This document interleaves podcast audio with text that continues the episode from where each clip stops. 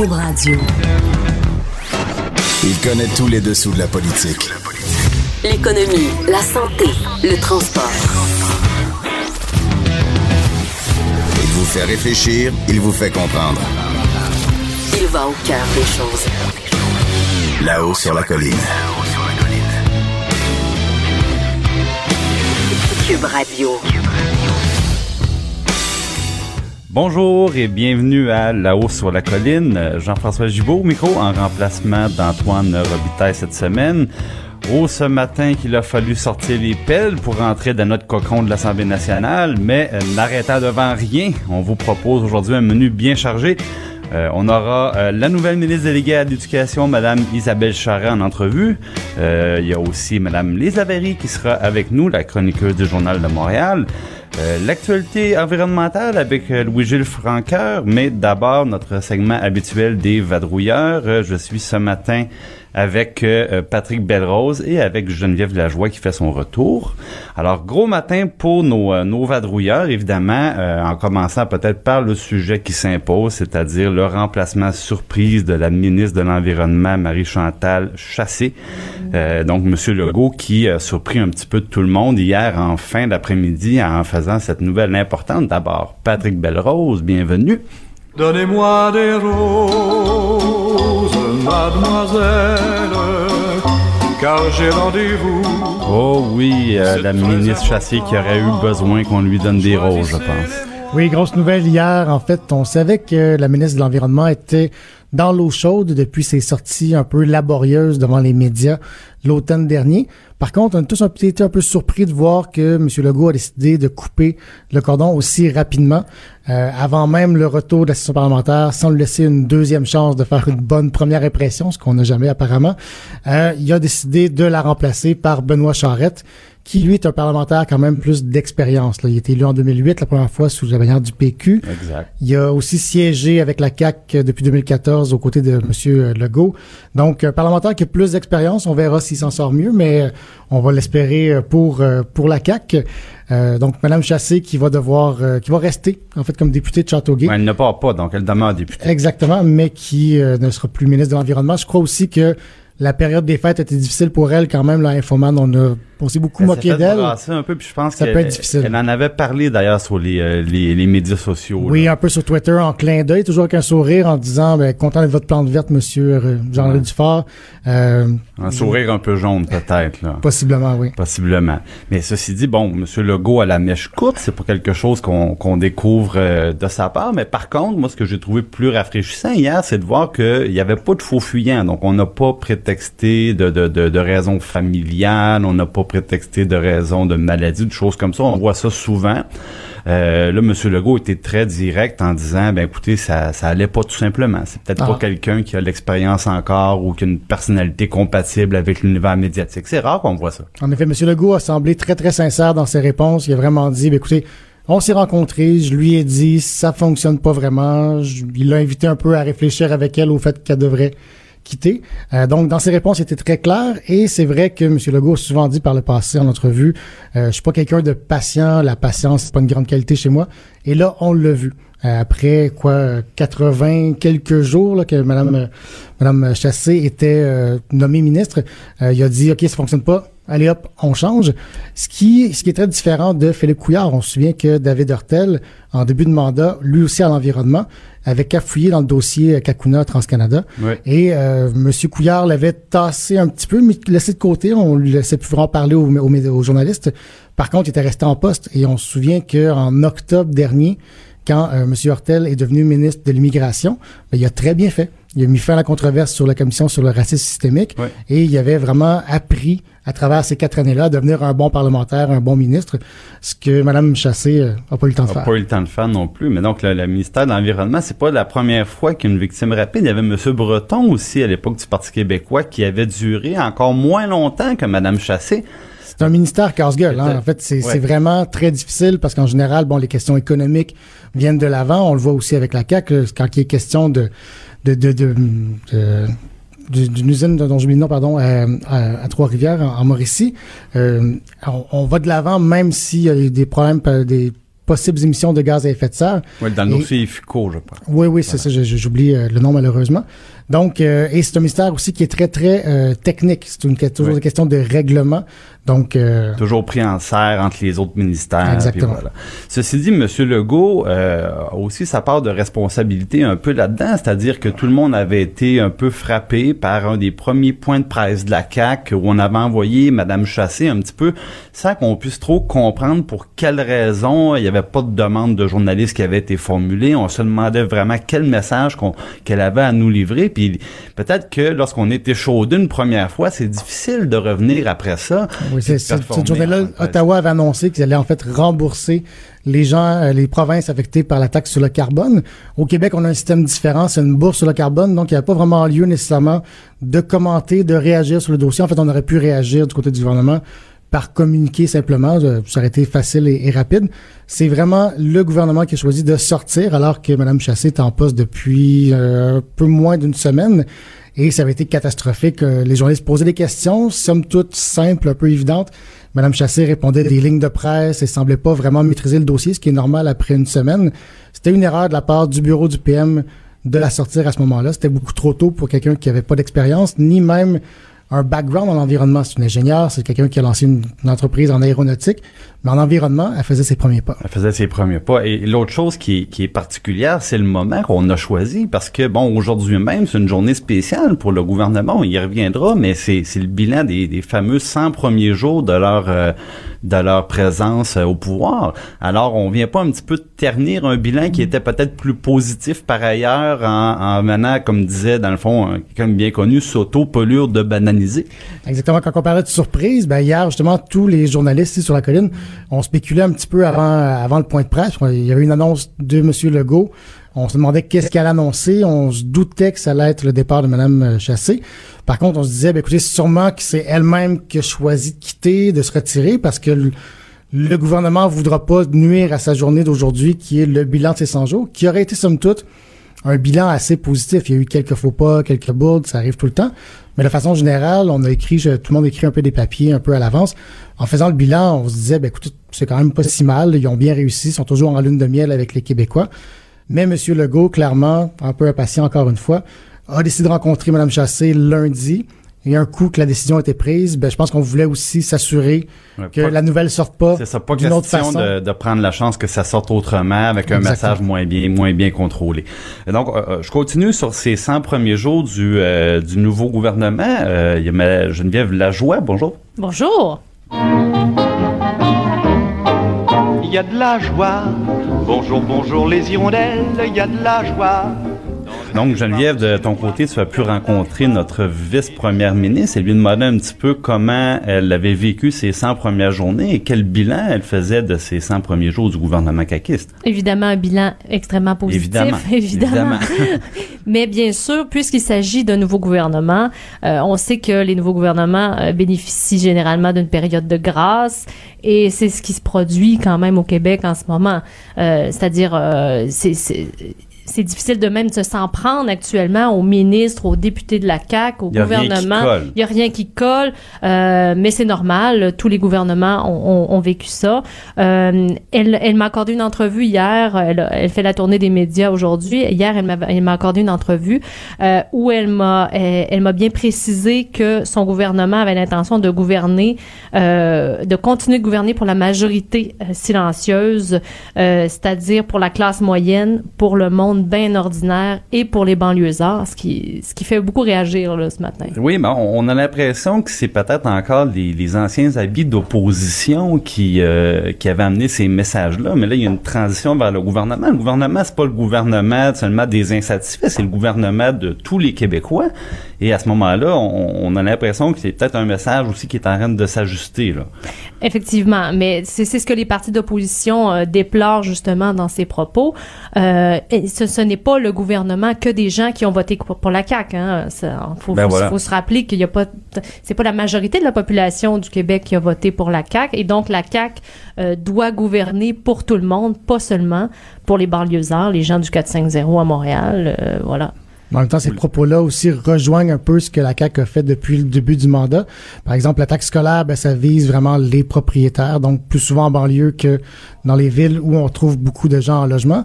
Euh, la bonification de l'allocation familiale aussi, on vise les familles. Donc, dans ces propos, moi, j'ai reconnu un peu les gestes posés par le gouvernement de- dans ses premiers dans ses premiers mois, c'est vraiment de dire, ben, écoute, on vise les familles qui habitent euh, en banlieue, classe moyenne.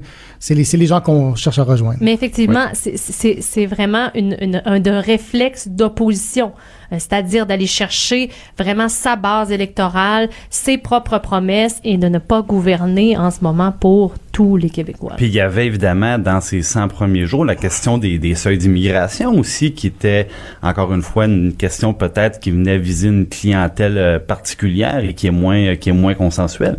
Effectivement, et ça, cet engagement-là donc a été respecté lui aussi, ben en tout cas en partie, puisque le fédéral aura son mot à dire, mais le ministre euh, Simon Jolin Barrette a, euh, a annoncé là, la baisse des seuils d'immigration, donc qui passerait de 52 000 à, euh, à 40 000 cette année, donc dès 2019. Mais c'est ça, faudra voir encore. C'est un engagement respecté du côté de la CAC, mais euh, le fédéral a son mot à dire. Donc, est-ce que peut-être euh, le gouvernement de Justin Trudeau pourrait décider euh, qu'il en- qu'il n'en est pas ainsi et que la pénurie de main d'œuvre euh, qui touche le Québec euh, ne mérite pas euh, qu'on abaisse les seuils d'immigration. Voilà, puis en même temps, ben, on, on ajoute quelques lignes euh, à ceux de, de- qui étaient celles de l'opposition en disant, mais vous savez, c'est, ça- on souhaite que ce soit temporaire cette réduction d'un seuil, on veut que ça vienne remonter par après.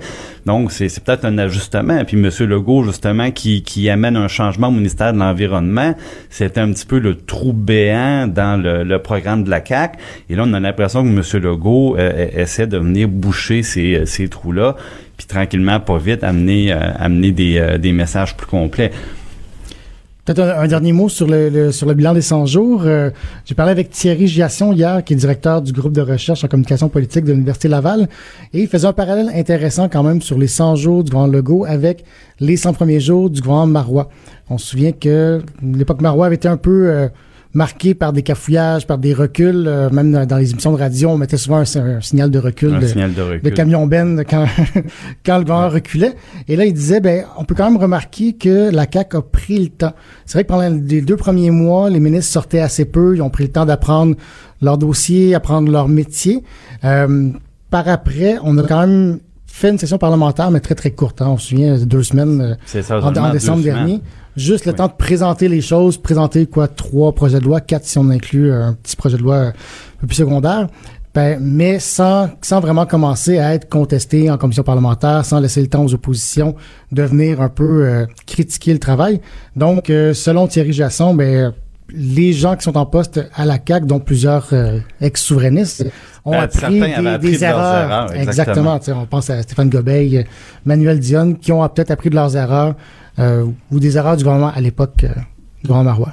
Ben, Exactement, parce qu'on se souvient par exemple que la, la Madame Marois à l'époque avait été obligée de reculer sur toute la question de la fameuse taxe santé, où elle s'était, dans le fond, dans, dans c'est une erreur qui était toute simple. hein. Le journaliste lui demandait, mais est-ce que les, les contribuables, en remplissant leur prochain rapport d'impôt, auront droit à cet allègement fiscal? Madame Marois avait répondu oui de bonne foi, sans penser que le rapport d'impôt concernait évidemment l'année précédente.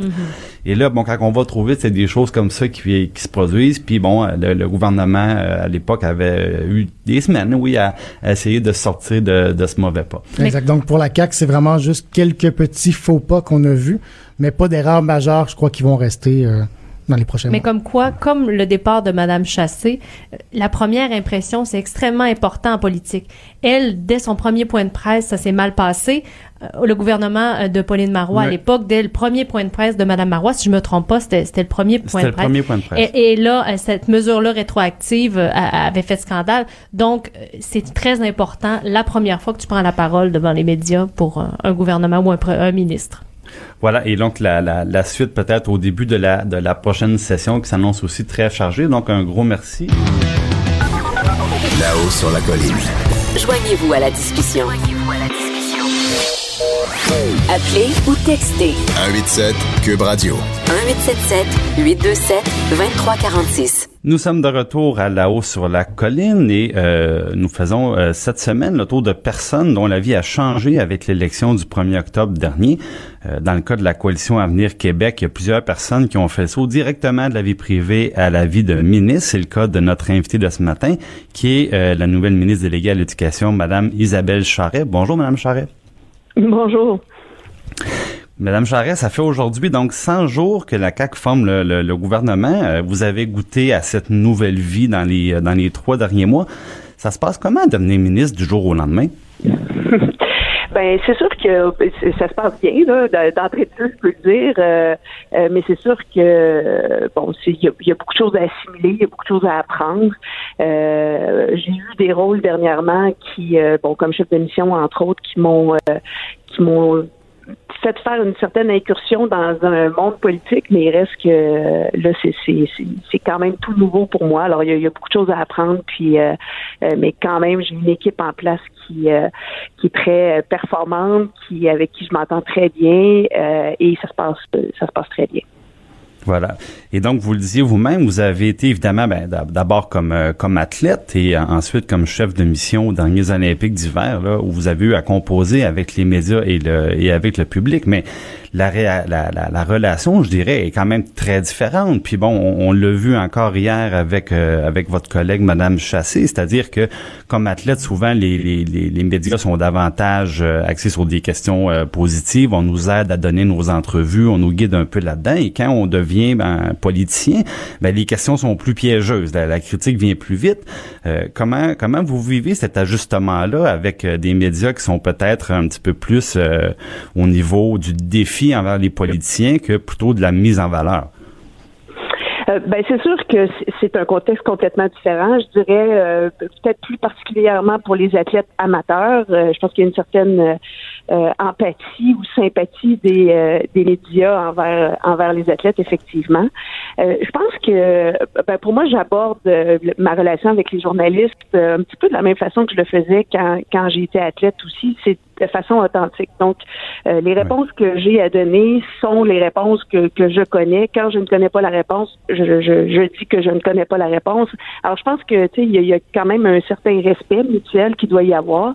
Mais euh, pour moi, en tout cas, la façon que, que j'aborde ma relation avec eux, c'est vraiment de euh, de pas essayer de me donner un rôle que je n'ai pas, mais j'y vais avec ce que je connais, ce que je maîtrise. Et puis, ben, je, en tout cas, jusqu'à maintenant, ça, ça, ça se passe bien. Là. D'ailleurs, il y avait quand même quelques quelques collègues du côté de la coalition Amener Québec qui avaient une expérience du, euh, du Parlement, peut-être pas du gouvernement, mais du Parlement et des, euh, des journalistes parlementaires. Est-ce que vous avez eu un, mentor parmi ces, ces personnes-là qui vous a un peu guidé dans l'apprentissage?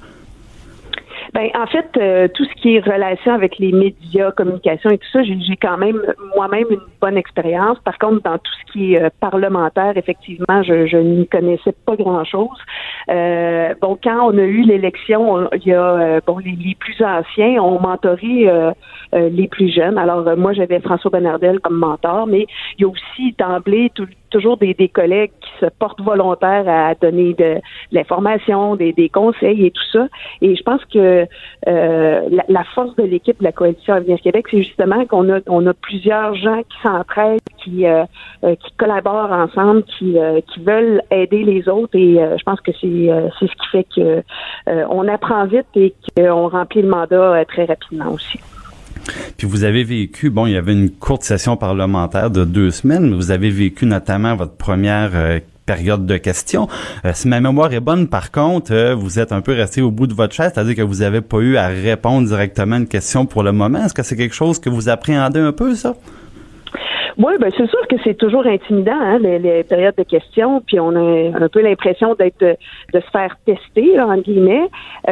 bon, je, j'ai bien apprécié pouvoir faire les deux semaines euh, avant Noël parce que on a assimilé beaucoup de choses là euh, depuis les élections et là c'est comme de les mettre en pratique puis on apprend toujours mieux en pratiquant que euh, avec le théorique. Alors pour moi c'était c'était un bon moment pour le faire pour pouvoir aller aux fêtes, se reposer un peu, assimiler encore une fois tout ça et revenir là pour la prochaine session un peu un peu mieux outillé, je pense, pour justement affronter cette première question que j'avais éventuellement, je suppose, mais, euh, mais c'est sûr que c'est toujours quelque chose. Euh, tu sais, les premières fois que, que première fois que je suis sautée sur la glace, euh, puis que j'ai fait une course devant les caméras, mais c'est sûr que c'est impressionnant. Alors c'est un petit peu la même chose aussi quand on se retrouve au Salon Bleu. Là. Ben voilà. Puis là, ce que vous aviez fait, c'est que vous aviez un cahier, j'imagine, avec les, les, questions potentielles. Puis là, vous vous demandez avec votre attaché de presse un petit peu, bon, sur quoi qu'on pourrait être questionné, si on était à la place d'opposition, sur quoi on attaquerait. Donc, c'est un peu comme ça que vous vous êtes préparé à ces, ces périodes ben de questions-là? Est-ce que vous avez fait des simulations comme quelqu'un qui euh, qui jouait le rôle de votre critique, par exemple, pour voir un petit peu comment vous allez euh, vous allez répondre à la question? Oui, ben tout à fait. On, on, a notre, notre cahier de, de dossiers euh, bon, sur lesquels on travaille, évidemment, euh, pour avoir à portée de main des, des réponses, parce qu'il y a beaucoup de dossiers, euh, puis on n'a pas toutes les réponses là, toutes fraîches en mémoire. Donc, oui, on se bâtit un certain cahier là, de, de, de réponses potentielles, mais aussi on voit bon quels sont les enjeux possibles. Et puis, bon, comme tous les autres, là, on a fait cette, cette, cet exercice-là. On a aussi, on a une journée de, de, simulation là, avec euh, avec tous les gens du, du parti pour voir exactement. Oui, carrément au salon bleu, là, assis à votre place là. Oui, oui, au Salon Bleu, on ben, on n'était pas assis à notre place directement, là, mais on était vraiment pour euh, voir c'était quoi le déroulement, parce que euh, ben, encore une fois, là, il y a une mécanique assez complexe, euh, puis même dans les deux semaines où on a eu à siéger, des fois il y a eu des interventions de l'opposition, puis on se demandait est-ce que c'est correct, on est, puis moi j'ai la chance d'être pas loin du leader, alors j'ai puis à côté de, du whip et du whip adjoint, donc tu sais j'ai accès à l'information privilégiée sur comment ça se déroule, mais c'est sûr que tu reste que c'est quelque chose à apprendre. Là, euh, bon, ça se fait pas du jour, au lendemain, mais d'avoir une certaine simulation, d'avoir une, un certain exercice, ben, c'est sûr que ça facilite le tout quand on arrive en temps réel. Euh, au Salon Bleu. Ben voilà. Puis là, bon, vous, parlez un, peu plus de votre rôle comme parlementaire, mais vous êtes aussi une nouvelle ministre. Et là, donc, ça vient avec euh, un ministère, avec euh, ben, toute une, une grosse organisation. Donc, et vous vous trouvez au sommet de ça. Et puis là, vous parlez de cahiers. Euh, moi, je me souviens, là, de, on me disait ça des, des, anciens collègues là, qui me racontaient que M. Lévesque disait lui-même à l'époque, on rentre dans, dans, dans les ministères, on rencontre notre sous-ministre, tout son secrétariat et là, on nous remet ce qu'il appelait M. Lévesque des GCCV. Ça, ben, mhm. je vous confie, là, mes patrons, là, excuseront mon langage, mais ça voulait dire des gros crises de cahiers verts. Donc, ça veut dire toute la grosse pile où on nous dit tous les petits secrets du ministère, tout ce qu'on doit savoir. Euh, vous trouvez ça comment d'avoir à gérer un ministère aujourd'hui? Ben, c'est sûr que moi, j'ai l'avantage d'arriver dans un ministère que je connais quand même assez bien. Hein. Je, bon, le, les gros dossiers que, que, que je mène sont les loisirs et les sports, donc c'est quand même un univers que je, que je comprends et que je connais. Alors, c'est sûr qu'on facilite la mais effectivement, on, on a des breffages où on nous expose les dossiers, où on nous expose les enjeux et tout ça, et il y a quand même beaucoup de choses à apprendre, puis beaucoup de personnes à rencontrer. Euh, c'est là-dessus qu'on s'est concentré euh, dans les premières semaines, donc de rencontrer les, les, principaux partenaires, de rencontrer aussi l'équipe euh, sous-ministre, effectivement, puis en éducation, il y en a plusieurs.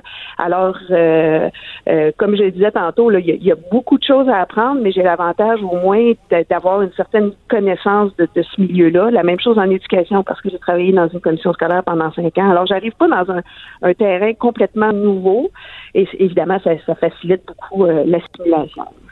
Ben oui, évidemment. Et est-ce que vous diriez que globalement, donc, ça, ça correspond à ce que vous imaginiez? Euh, est-ce que quelque chose, par exemple, qui vous aurait surpris plus que plus que d'autres dans le nouveau rôle de ministre? Euh, oui, ça correspond beaucoup à ce que j'avais imaginé. Euh, bon, évidemment, j'ai des discussions avec euh, avec plusieurs politiciens à l'avance pour, pour, savoir un petit peu à quoi je m'attendais, mais dans, dans l'organisation du travail dans la euh, l'importance des dossiers et tout ça, ça je, je pense que c'est beaucoup ce à quoi je m'attendais. Euh, évidemment, de, de, prendre le rythme, ça c'est quelque chose qui est quand même assez difficile. Je, je, vous dirais que quand je suis arrivée au fait, euh, j'étais quand même assez assez fatiguée. Puis euh, mine de rien, j'ai quand même eu une année assez chargée. Là. il, y a, moins d'un an, j'étais euh, en Corée pour les Jeux olympiques, alors j'ai pas eu le temps de reprendre bien ben mon souffle. Alors, de prendre le rythme, euh, de, de garder un certain équilibre aussi avec la famille et tout ça. Donc, ça, c'est quelque chose qu'il faut, euh, euh, sur, le, sur lequel je dois veiller pour justement pas passer à la fin de l'année complètement exténué puis faire mon travail comme il faut. Là. Mais c'est, je pense, de, de ça, de, de, de, prendre euh, le beat parlementaire là, qui, pour moi, est quelque chose qui, qui est quand même euh, un bon exercice. Là. Ben oui, qui est très exigeant parce que bon, il y avait des euh, certains de vos de vos collègues qui me disaient, écoutez, le, le je me rends compte que je passe plus de temps avec mon attaché de presse ou avec mon directeur de cabinet qu'avec mon conjoint ou ma conjointe. Euh, mm-hmm. Donc, c'est un petit peu dur sur la, réalité familiale. Mais donc, vous étiez un peu habitué d'avoir à composer comme ça avec des, absences prolongées, avec des fois les, les liens à distance, bon, ces choses-là. Oui, tout à fait. Puis mes, mes enfants vieillissent et euh, eux aussi sont, sont habitués de voir maman partir euh, quand même assez fréquemment. Euh, bon, dans les trois dernières années, j'ai euh, été à Rio aussi, été allée à la mer pour les jeux de la jeunesse. donc je, je, me suis quand même promenée beaucoup, puis des absences pour un mois. donc c'est sûr que là, je, je m'absente plus régulièrement plus régulièrement, plus fréquemment aussi, mais euh, il reste que tu sais les fins de semaine, je suis avec les enfants, puis euh, euh, j'essaie quand même de, préserver mes fins de semaine aussi pour pas faire trop d'activités de, politique pour être avec eux, mais c'est une organisation qu'il faut faut assimiler, ça c'est clair. Exactement. C'est toujours une vie qui est qui est très très bien remplie. Donc c'est déjà tout le temps qu'on avait. Je vous remercie beaucoup Isabelle Charret de votre temps, c'est bien apprécié. Là-haut sur la colline. Pour nous rejoindre en studio. Studio à commercial cube.radio. Appelez ou textez. 187 cube radio. 1877 827 2346. Rebonjour et bienvenue à La Haut sur la colline. On poursuit donc avec notre troisième segment dans lequel on reçoit la chroniqueuse Lise Ravary. Bonjour Lise. Bonjour. Donc, vous voulez aujourd'hui nous parler des réseaux sociaux parce que, bon, on croit qu'ils viennent se placer à nouveau dans un rôle, disons, discutable. En effet. Euh, souvent, quand on parle de trucs euh, reliés euh, au pays islamique et ainsi de suite, on a l'impression que les choses se passent là-bas, le plus loin possible, merci, et que ça n'aura jamais de retomber sur nous, que nous, on est un peu, nous, je parle l'Occident en général, on est mhm. comme on est protégé de ça pour toutes sortes de raisons. Et là, Twitter vient nous dire que, dans le fond, là, on n'est pas protégé, pas tant que ça, même peut-être pas du tout. Parce que Twitter a envoyé à plusieurs personnalités dans le monde, y compris euh, euh Anisaf Adar, qui est euh, l'épouse du blogueur saoudien emprisonné, euh, Raif Badawi. Alors, sa femme qui est très, très active, euh, évidemment, pour faire libérer son mari, puis extrêmement critique là, des, des régimes euh, religieux. Euh, donc, vous, nous dites qu'elle a été... Elle a été directement rejointe par Twitter et qu'est-ce qu'on qu'est-ce qu'on avait à lui dire? directement rejointe par Twitter et Twitter lui a dit, comme, comme Twitter a dit à, à plein d'autres, vous avez enfreint la loi pakistanaise et finalement, c'est une, une, on, vous met là, on, on, vous avertit que ça peut pas durer parce que il y en a même qui ont vu leur compte Twitter se faire fermer, dont une journaliste américaine qui écrivait beaucoup sur la charia, ces choses-là. Euh, et euh, on apprenait ces jours-ci dans le Wall Street Journal que elle, c'était pas juste des menaces, on a fermé définitivement son compte Twitter. Donc, ce que, ce que vous nous dites, c'est que Twitter, évidemment, qui est une entreprise américaine, euh, n'applique pas nécessairement dans ses codes de conduite ou ses, ah, ses guides internes les lois américaines. Donc, c'est, c'est on, se fait un peu chez Twitter, donc le, le porte-parole ou le défenseur des codes de conduite, de, par exemple, dans ce cas-ci, du Pakistan, pour dire à des utilisateurs, ben, euh, on vous avertit là, si euh, si vous ne vous conformez pas euh, aux lois de la aux lois de la place, ben, on pourrait être obligé de fermer votre compte. Donc, on, ils viennent un peu faire le travail des autorités pakistanaises, carrément. Ben oui, ben oui. Ben oui, puis je pense à Madame Haïdar, elle n'a jamais mis les pieds de sa vie au Pakistan. Alors, comme on dit, de quoi je me mêle? Elle a aucun lien de famille, rien, rien, rien, rien, rien. c'est une femme qui milite pour les droits de l'homme et elle, reçoit ce genre de message. Je l'ai vu le message qu'elle a, reçu. C'est tout à fait vrai. Et puis il y en a d'autres. Il y, en a eu en Europe. Euh, il y a eu bon cette journaliste-là aux États-Unis. Les, les compagnies comme Twitter puis euh, Facebook, en fait, c'est les deux dominants. C'est pas nouveau, hein, que qui se disons euh, c'est des entreprises commerciales et euh, ils veulent pas non plus se mettre à dos des pays. Donc, par exemple, avec la Chine, euh, ils ont longtemps joué à au jeu chinois d'être extrêmement restrictifs sur les contenus. En fait, ils, ils, ils ont dit oui, Monsieur Chine, on va vous arranger ça comme vous voulez. Ben, exactement, mais euh, au fond, peut-être ce qu'il faut comprendre, c'est que ces entreprises-là, ils veulent faire ce qu'il faut pour euh, pas perdre les bonnes affaires qu'ils peuvent réaliser dans des pays qui sont très, très, très populeux. Et euh, pour pas perdre donc ces grands marchés-là, ben on fait un peu la, la courbette devant les euh, devant les gouvernements. Là. Ben, c'est exactement ça. C'est exactement ça. Et, et, les gens se disent, quand on est une entreprise américaine, euh, qu'on a grandi avec le premier amendement comme comme comme valeur fondamentale qui, garantit la liberté d'expression, c'est quand même surprenant qu'on aille dans d'autres pays où on dirait ben on va amener là, ce qu'il y a de bon chez nous puis non non non non non on arrive dans un autre pays on l'utilise on se sert des on, des, des, des, des standards locaux même pour aller attaquer des gens qui n'habitent même pas dans le pays en question. Hmm. Mais en, même temps, en même temps, bon, je me mets un peu là, je, faisons l'avocat du diable un petit peu là. On se met à la place de Twitter. Vous parliez de la, de la, de la, conjointe de Raif Badawi. Euh, mais bon, l'exemple illustre très bien que le, crime de blasphème dans certains endroits est un euh, est passible de la peine de mort. Donc, si par exemple le blasphème vient de, de, de Twitter ou qui transite par Facebook et qu'à un moment donné les conséquences sont macabres, est-ce que ces entreprises-là ont pas peur d'être mis en cause aussi? Donc, ou à, à part sous la ligne entre la protection peut-être de ces personnes-là et le contrôle des messages qui pourraient mener à des conséquences disproportionnées? Ben, ça se peut que ça soit ça. C'est clair qu'ils ont peur de quelque chose et ça peut être plus qu'une chose, mais euh, en même temps, on, nous présente les réseaux sociaux comme étant des, en fait, on le perçoit comme étant des lieux de, de liberté, de liberté d'expression. Bon, on sait qu'on peut pas faire des commentaires, euh, par exemple, islamophobes ou antisémites et ainsi de suite, mais je il y a, quand même une, une différence. Moi, comme je dis, Madame Maïdar, je la suis.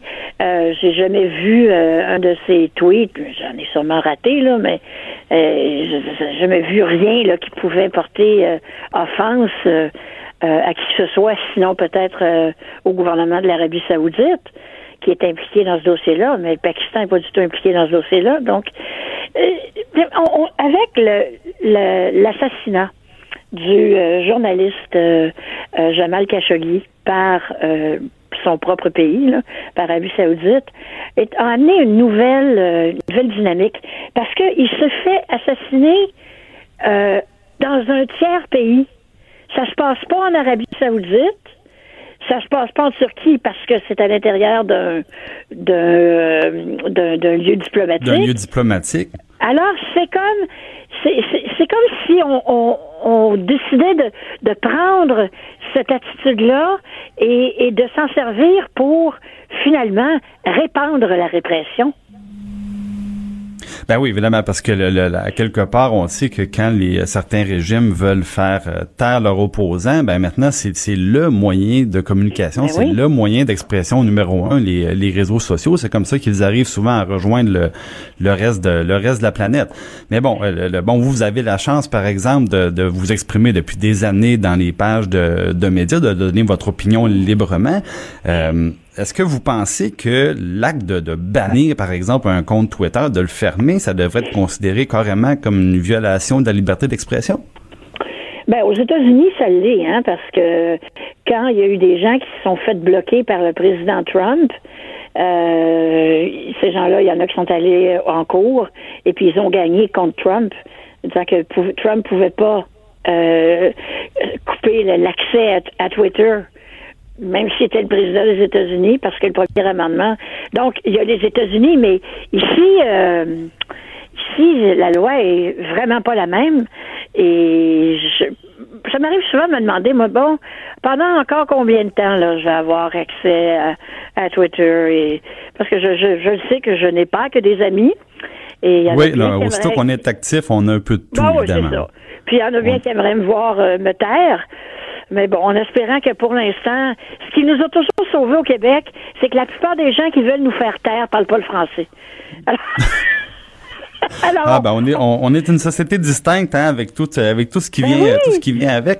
Euh, puis je, me demandais Alice du côté des euh, parce que bon ces grandes entreprises là ont des ont des porte-parole, ont des équipes de, de, de relations médias. Est-ce que est-ce qu'ils ont réagi à ces euh, à ces éléments là Aucunement. Donc le, ils refusent de parler.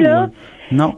D'ailleurs, c'est très rare qu'on va les entendre réagir bon, il y avait Mark Zuckerberg qui est, allé devant le Congrès américain, mais même à ça, il est allé pas mal de reculons, ça ne tentait pas du tout. Ces gens-là sont très, euh, eux-mêmes sont peu bavards. Hein, eux-mêmes, eux-mêmes, dans le fond, se, se, refusent de préciser un peu quelles sont leurs lignes de conduite, refusent de dire dans quelle situation on va accepter de faire appliquer telle telle règle, même si elle est vraiment euh, vraiment controversée. Et est-ce que du côté du gouvernement américain, c'est la même chose? Il n'y a, pas de commentaires de, de, de formuler sur les, les entreprises euh, domestiques américaines qui, ben, qui jouent il y a, un des journalistes qui en parlent, ça c'est sûr. Euh, et puis ça fait depuis depuis le début des réseaux sociaux qu'on qu'on se pose des questions sur leur euh, leur éthique, hein, à bien à bien des points de vue d'ailleurs. Et, ben oui, parce que euh, on sait par exemple dans le cas de la fameuse crise qui implique la Russie, mais ben là c'est carrément de la, ce qui est en cause ou disons l'allégué, c'est la manipulation de l'élection, de la dernière élection américaine carrément là. Ben oui, ben oui. Et qu'on a hâte d'avoir le, hein, le rapport de M. Mueller. Et Seigneur. Ah ça va, effectivement, c'est euh, c'est très attendu. Donc, ben écoutez, c'est le, phénomène qui est euh, qui est à suivre parce que je pense qu'un jour ils vont devoir s'expliquer. Bon, vous rappelez justement avec beaucoup de justesse que Mark Zuckerberg, le président de Facebook, a eu à se présenter euh, à mm-hmm. Washington et à expliquer un petit peu les ajustements de son entreprise pour ce qui est de la protection des données personnelles. Maintenant, pour c'est un, nouveau carrément un nouveau pan de leur de leur conduite interne qui est qui est mis en cause et certainement qu'un jour ils devront ils devront fournir des réponses. Donc, je vous remercie beaucoup, Mme Ravary, pour euh, ce, thème fort intéressant. Merci beaucoup. On dit souvent que les murs ont des oreilles. Nous, on a deux vraies oreilles à l'intérieur des murs du Parlement. De 13 à 14. Là-haut sur la colline. Nous sommes donc de retour à la hausse sur la colline et pour notre dernier segment, on reçoit euh, Louis-Gilles Franqueur qui vient nous parler d'actualité environnementale. Bonjour Louis-Gilles. Bonjour Jean-François. Donc, euh, euh, sujet à propos, on a vu ah hier que c'est devenu difficile d'être ministre de l'Environnement. Hein. Longtemps, on a considéré que c'était un portefeuille plus junior, mais la nouvelle réalité, c'est plus ça aujourd'hui. là. Ben effectivement, et je pense que M. Legault avait et son parti avait mal mesuré et l'importance de l'environnement et l'importance d'avoir un, un major, comme on dit, euh, à ce portefeuille. Euh, c'est pas la première fois, vous savez, qu'on nomme des ministres de peu de poids aussi à l'environnement. Dans le passé, euh, je dirais que la majorité des ministres de l'Environnement étaient plutôt faibles à l'intérieur du cabinet, étaient pas des personnalités dominantes. Je sais pas, moi, comme euh, Jacques Parizeau a pu l'être comme ministre des Finances, comme euh, Gaëtan Barrette a pu l'être à la santé. On n'a pas vu souvent des ministres euh, vraiment poids lourds prendre ce portefeuille. Puis deuxièmement, ce qu'on n'a pas vu aussi souvent, c'est le fait d'avoir un ministre qui connaît l'environnement. Par exemple, un, des ministres qui a été lourd dans le clan libéral, c'était Clifford Lincoln. Mais c'était quelqu'un qui avait une véritable vision en environnement. Alors, il a pu imprimer un, véritable élan au ministère, ce que beaucoup d'autres ministres qui sont contentés d'être des, gestionnaires plutôt modestes euh, n'ont pas réussi à faire euh, ou parce qu'ils n'en avaient pas la stature. Oui, et dans le cas de dans le cas de Madame Chassé, bon, on a entendu M. Legault répéter à plusieurs reprises, ben pourtant elle était ingénieure, elle est toujours, et euh, bon, ça, selon M. Legault, ça la prédisposait un peu à, cette fonction-là, mais bon, évidemment, ça, ça nous donne pas des, des, connaissances sur la, biodiversité, sur les, les paquets de composantes qui touchent l'activité du ministère de l'environnement. Effectivement. Elle l'a peut-être un peu appris à la dure, là. Oui, effectivement. Il y en a j'ai entendu beaucoup de commentaires dans les deux derniers, euh, depuis hier, pardon, euh, hier et aujourd'hui, où on disait que c'était un problème de communication. Et on disait qu'elle connaissait ou qu'elle commençait à prendre le contrôle de ses dossiers. Mais vous savez, si un ministre a besoin d'un an pour apprendre son métier, il y a des dossiers qui vont en souffrir énormément. Si c'est un ministre qui, au contraire, connaît le dossier, bien évidemment, ça va beaucoup plus vite, il y a les idées plus claires, il est capable de départager entre les différents scénarios que les fonctionnaires lui soumettent. Dans le cas de quelqu'un je pense, comme Madame Chassé, je pense que le premier ministre avait fait une erreur. Il a dit, elle était bonne pour le poste, à mon avis, parce qu'elle était ingénieure et qu'elle était une bonne gestionnaire. Mais ça ne suffit pas. Il faut avoir une vision en environnement pour parce que ça nécessite de comprendre les problématiques, puis ça nécessite aussi de savoir où est-ce qu'on peut aller et dans les différents grands choix par où faut passer. Ça, je pense que euh, le premier ministre s'est rendu compte que ça faisait défaut. Mais c'est pas seulement euh, la faute de ceux euh, au sein de son cabinet qui ont aidé à faire les nominations de ministres. Non, pas seulement. Mais c'est toujours un, c'est toujours un équilibre parce que bon, évidemment, vous, vous, avez raison que euh, si on arrive puis qu'on connaît pas du tout le, le, notre nouveau sujet, ben ce qui va arriver souvent, on en entend parler, c'est qu'on dit que la, machine va bouffer le ministre dans le langage. Donc, ça veut dire que les, hauts fonctionnaires qui, dans, l'essentiel, pour l'essentiel des personnes, sont les mêmes qu'avec le gouvernement précédent, donc qui portent le bilan du gouvernement précédent, ben, sont ceux qui vous forment, qui vous font les, euh, les gros cahiers de briefing, là, puis bon, vous prenez un petit peu vos premières positions à partir de, de ces recommandations-là. Mais à l'inverse, on a vu aussi ce que ça peut faire quand on a quelqu'un qui est trop proche de son sujet. On a eu des ministres de la Santé qui, à répétition étaient des médecins. on les, nommait là parce qu'ils étaient médecins. Mais bon, ça, ça a également, ça a également ses limites. Donc, comment qu'on fait pour trouver l'équilibre là-dedans? Là? Ben, je pense que L'important, c'est d'avoir d'abord des gens qui connaissent un peu le, qui connaissent le dossier. Euh, c'est vrai que quelqu'un peut être trop intimement mêlé au dossier. Dans le cas de M. Barrett, vous savez, il avait même été négociateur d'un certain nombre d'ententes. De l'autre côté que de la comme, table, hein, oui. oui. que comme ministre, il devait remettre en question. Ça, c'est plutôt inconfortable. Ça, je dirais que la limite, la ligne rouge est franchie quand on est rendu là. Par contre, euh, quelqu'un comme Clifford Lincoln, comme M. Paul Bégin, par exemple, du Parti québécois, qui connaissait pas mal les enjeux environnementaux, ils étaient pas perdus. Et quand les fonctionnaires leur disaient, vous savez, Monsieur le ministre, vous avez le choix entre le scénario A ou le scénario B, le ministre ne se laissait pas contrôler au plan de l'information. Il était capable de dire, parce qu'il connaissait le dossier, il disait, messieurs, je m'excuse, il y a aussi le scénario C et le scénario D que vous n'avez pas considéré et que je voudrais que vous me, que vous m'évaluez avant de me faire une proposition finale des, grands euh, mandarins euh, comme Jacques Parizeau s'en laissaient pas compter parce qu'ils connaissaient le dossier aussi bien que les fonctionnaires qui leur soumettaient des propositions. Alors, c'est important d'avoir un ministre qui est compétent dans son domaine. Et ça lui permet aussi d'être capable de contrôler les dossiers, de dire dans tel dossier, ça n'avance pas assez vite, mais je sais qu'il y a de la possibilité de faire plus. Alors que s'il ne le sait pas, il va se fier à ses fonctionnaires qui disent, vous savez, là, on fait le maximum, c'est pas possible d'aller plus loin.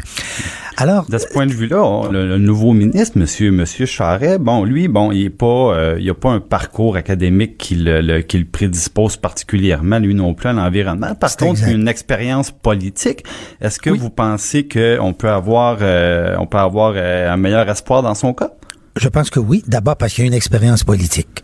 Euh, et deuxièmement, il a touché un certain nombre de questions qui ont assez près de l'environnement. Par exemple, la question des transports, euh, dans un domaine dans lequel il a fait récemment une consultation, ce qui l'a sensibilisé à la problématique des changements climatiques, qui est quand même une des problématiques centrales que doit gérer le ministère de l'Environnement. Là, le problème, c'est que comme ministre de l'Environnement, il vient de perdre la main sur le dossier des transports. Il va le connaître, mais c'est plus lui oui. qui en est responsable. Alors, voyez-vous, même... la dichotomie que ça pose, euh, ça, et, et, ça, cette question-là, ça soulève au fond tout la, le problème de quelle est la place d'environnement. Comment se fait que le ministre de l'Environnement n'est pas capable de contrôler les aspects environnementaux de la politique de transport?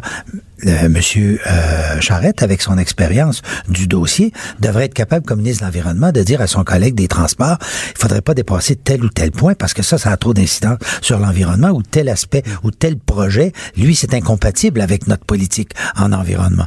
Mais là, Monsieur, euh, dites-moi, Monsieur Charrette, lorsqu'il était responsable du plan transport de la CAC, euh, bon, oui, il avait proposé euh, de prolonger le REM, par exemple, à Montréal, mais euh, la CAC s'était surtout démarquée marqué par un, un, plan surtout pour le nord de Montréal, là, qui était un plan autoroutier en fait.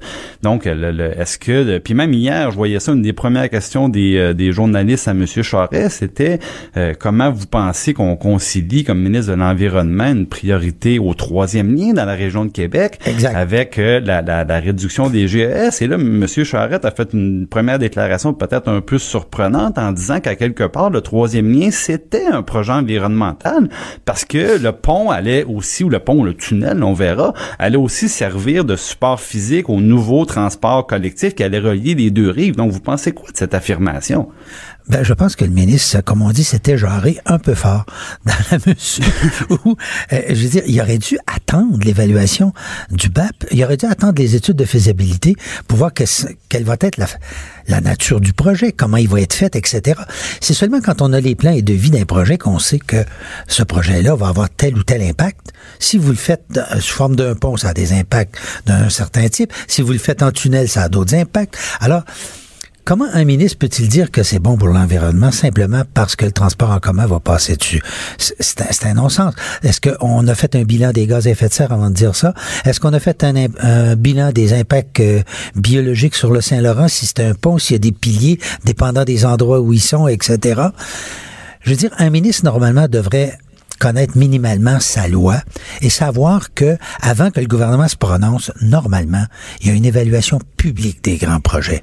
Puis il est le gardien de la loi. Donc c'est lui qui doit premièrement la respecter pour être capable, en toute décence, de la faire respecter aux autres. Alors quand le ministre se prononce pour un projet et dit qu'il est acceptable sous certains aspects, avant que toutes les étapes prévues par la loi aient été faites, à mon avis, le ministre vient de commettre une bévue. C'est comme ça que ça s'appelle en français quand on n'a pas peur des mots.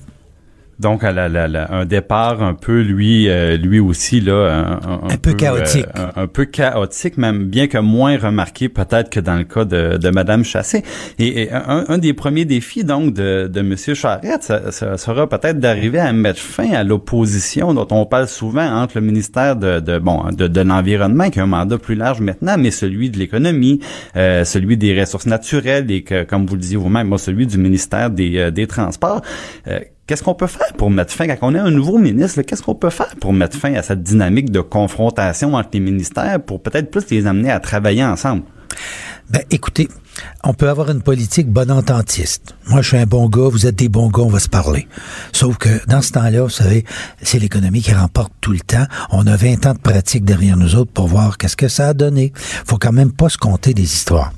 Deuxièmement, on voit même des ministres décider ensemble qu'un projet va être adopté au Québec, en, que ce soit par exemple dans le domaine des transports, des autoroutes par exemple, ou des projets euh, miniers. Euh, on crée des comités de facilitation entre ministres. Vous savez, un groupe de ministres qui disent, bon, comment qu'on va faire pour faire passer ce projet-là? Et le projet n'a été évalué selon les règles prévues par la loi. Puis ils sont déjà d'accord sur le projet. C'est un déni complet de la comment dire, de l'opinion publique. On, la loi prévoit que le public doit intervenir, dire son mot. Il doit y avoir des évaluations indépendantes de ces projets-là. Et quand on voit les ministres à l'avance, avant même que les étapes prévues par la loi aient été franchies, se prononcer, mettre en branle une, une mécanique, ça ne fonctionne pas. Il faudrait que le ministère de l'Environnement, lui, encadre l'action des tous les ministères, comme on le fait en France, comme on le fait dans d'autres pays d'Europe. Mais ça, c'est un autre sujet qu'il faudra traiter à moment donné dans cette chronique, parce que la place du ministère, dans le moment, est beaucoup trop faible à l'intérieur de l'appareil de l'État. C'est déjà tout le temps qu'on a, malheureusement, Louis-Gilles Francaire. Euh, en vous remerciant beaucoup pour votre participation habituelle. Cube Radio.